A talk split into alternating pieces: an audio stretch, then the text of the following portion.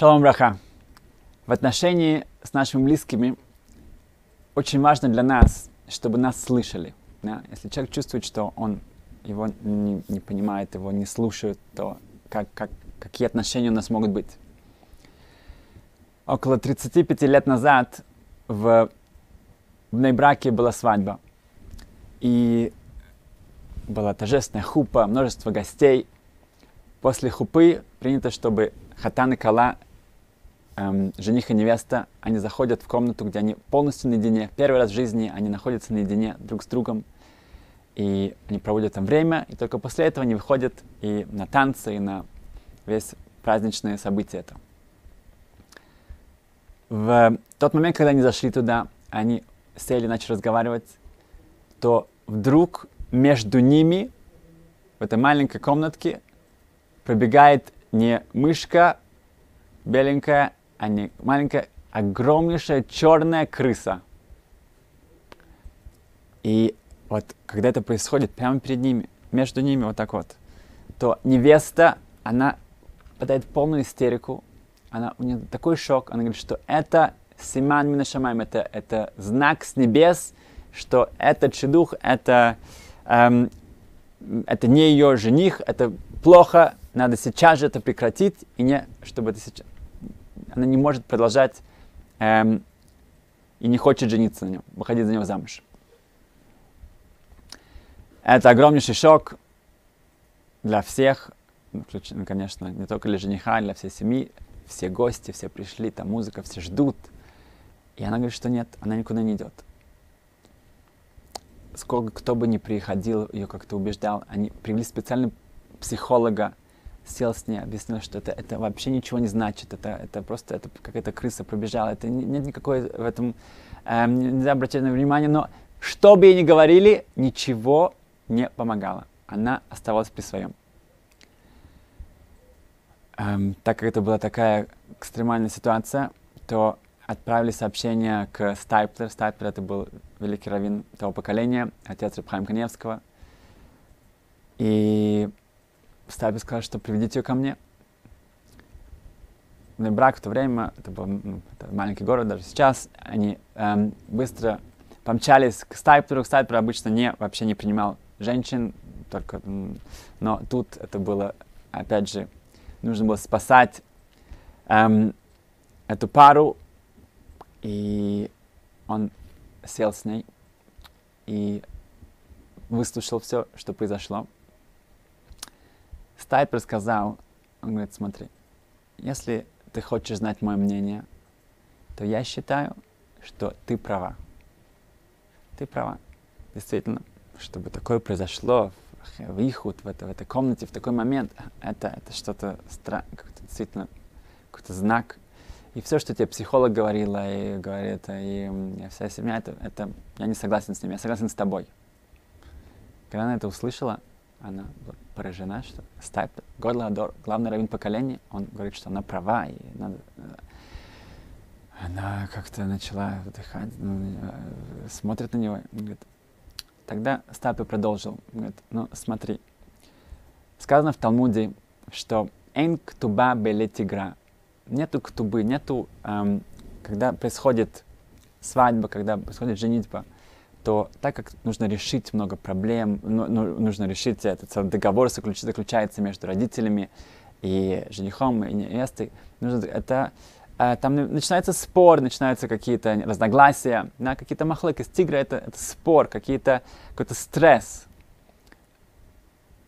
Представьте, если так сказали Хазал, наши мудрецы сказали, что каждый раз, когда происходит женитьба, каждой свадьбе там будет стресс, там будет какой-то неполадки. Значит, это так есть, так, значит, должно быть. Говорит, что смотри, тем, что вот эта крыса пробежала там, этим мы уже исполнили то, что сказали мудрецы, что должен быть вот это вот какая-то эм, стресс и так далее. И поэтому вот это сейчас уже произошло, а теперь, Бору Хашем, слава Богу, у тебя отличный жених, все хорошо, иди возвращайся э, на танцы, и чтобы у тебя был прекрасный дом, прекрасная семья, и, пожалуйста, все хорошо.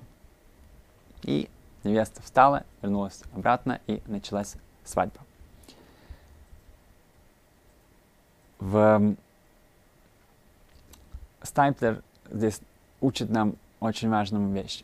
Он понимал, что сейчас с ней ее убеждать, эту невесту, она находится в таком состоянии, что в таком шоке, что это говорит как стеной.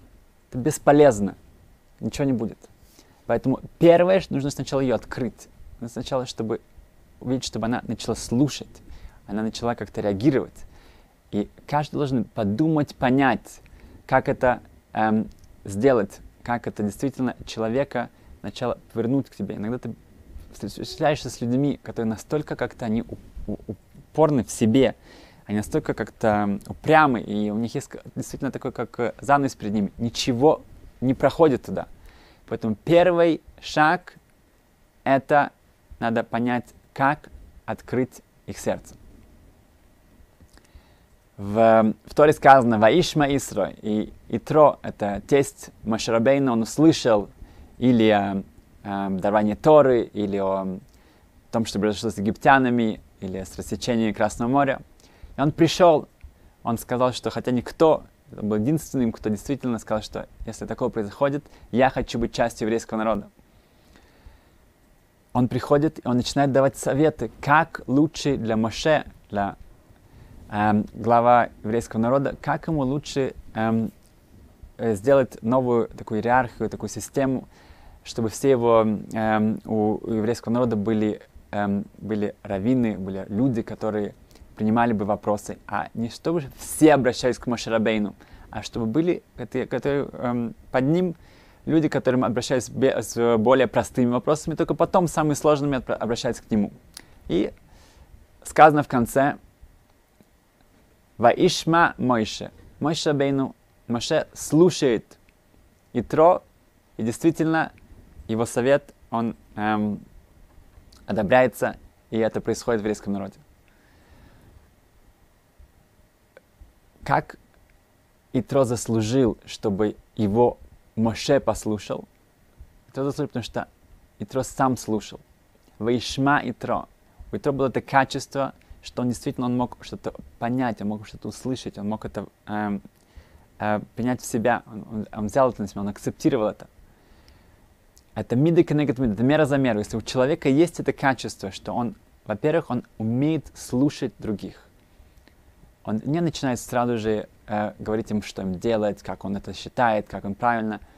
Тогда очень часто это будет, это будет блокада, это будет блокада, это будет как стена. Когда человек действительно в, эм, он, он научился слушать других, тогда тоже его услышат.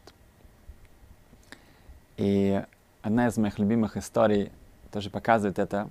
Был один парень, молодой парень, который в, просыпается один день и говорит своей семье, что что-то он себя плохо чувствует, он чувствует, что его голова растет. Голова растет. Ну, его семья, естественно, говорит, что ничего, ничего не растет, все нормально, ты уже как бы вырос, и никакие это.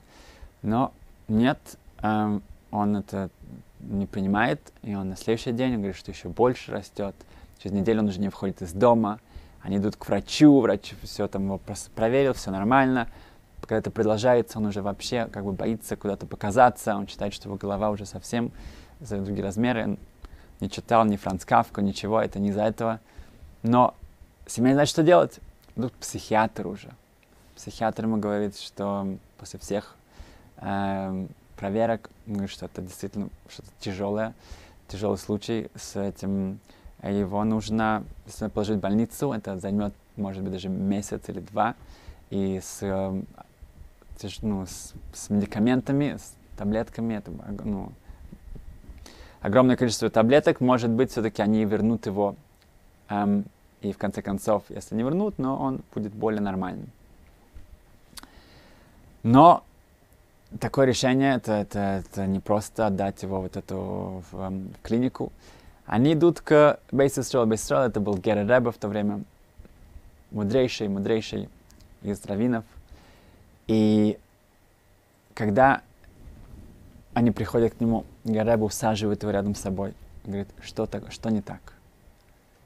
И этот парень рассказывает, что у меня растет голова, у меня как бы постоянно, как бы я вижу, что, ну, чувствую, что она все больше и больше. Керева на него посмотрел, говорит, ага, говорит, ну, говорит, смотри, эм, шляпу, вот когда у тебя же есть шляпа, да, ты, когда ты одеваешь шляпу утром, она у тебя еще, ты, она, ну, у тебя подходит, шляпа еще? Он говорит, да. Говорит, Барух Хашем, слава Богу, шляпа у меня одевается. Говорит, о, говорит, смотри, каждое утро, когда ты просыпаешься, ты берешь свою шляпу и, и смотришь, подходит ли к тебе. Если она еще налезает на тебя, тогда все отлично, тогда все еще хорошо. Как только ты видишь, что она не налезает, уже голова все-таки настолько большая, она не налезает, тогда возвращайся ко мне, и мы уже, мы уже с тобой займемся, чтобы что делать дальше. Ты понял? Да. Он возвращается обратно. Каждое утро он послушно надевает шляпу, смотрит, что окей, шляпа, все окей. Говорит, окей. И так это заняло время, но без каких-то клиник, без больниц, без таблеток он потихоньку вышел из этого. Геребе, первое, что он сделал, он, он выслушал его. Он не начал ему говорить, как все остальные, что это чепуха, это ерунда и так далее. Нет, он его выслушал. Он действительно показал, что это действительно он понимает, он, он показал чувство ему. И он ему научил, он показал ему, что это в твоих руках с этим эм, как-то сражаться и как-то с этим эм, выйти из этого. Он дал ему эти эм, навыки, да, эти, эм, как, как действительно он смог с этим сам справиться. Это великая вещь, но мы видим, что первое это научиться слушать. Ваишма Исра, если ты научишься слушать по-настоящему и сочувствовать и так далее, тогда тоже тебя будут, тебя услышат, и в этом отношении наших близких, нашими близкими будут гораздо-гораздо лучше. Спасибо, успеха.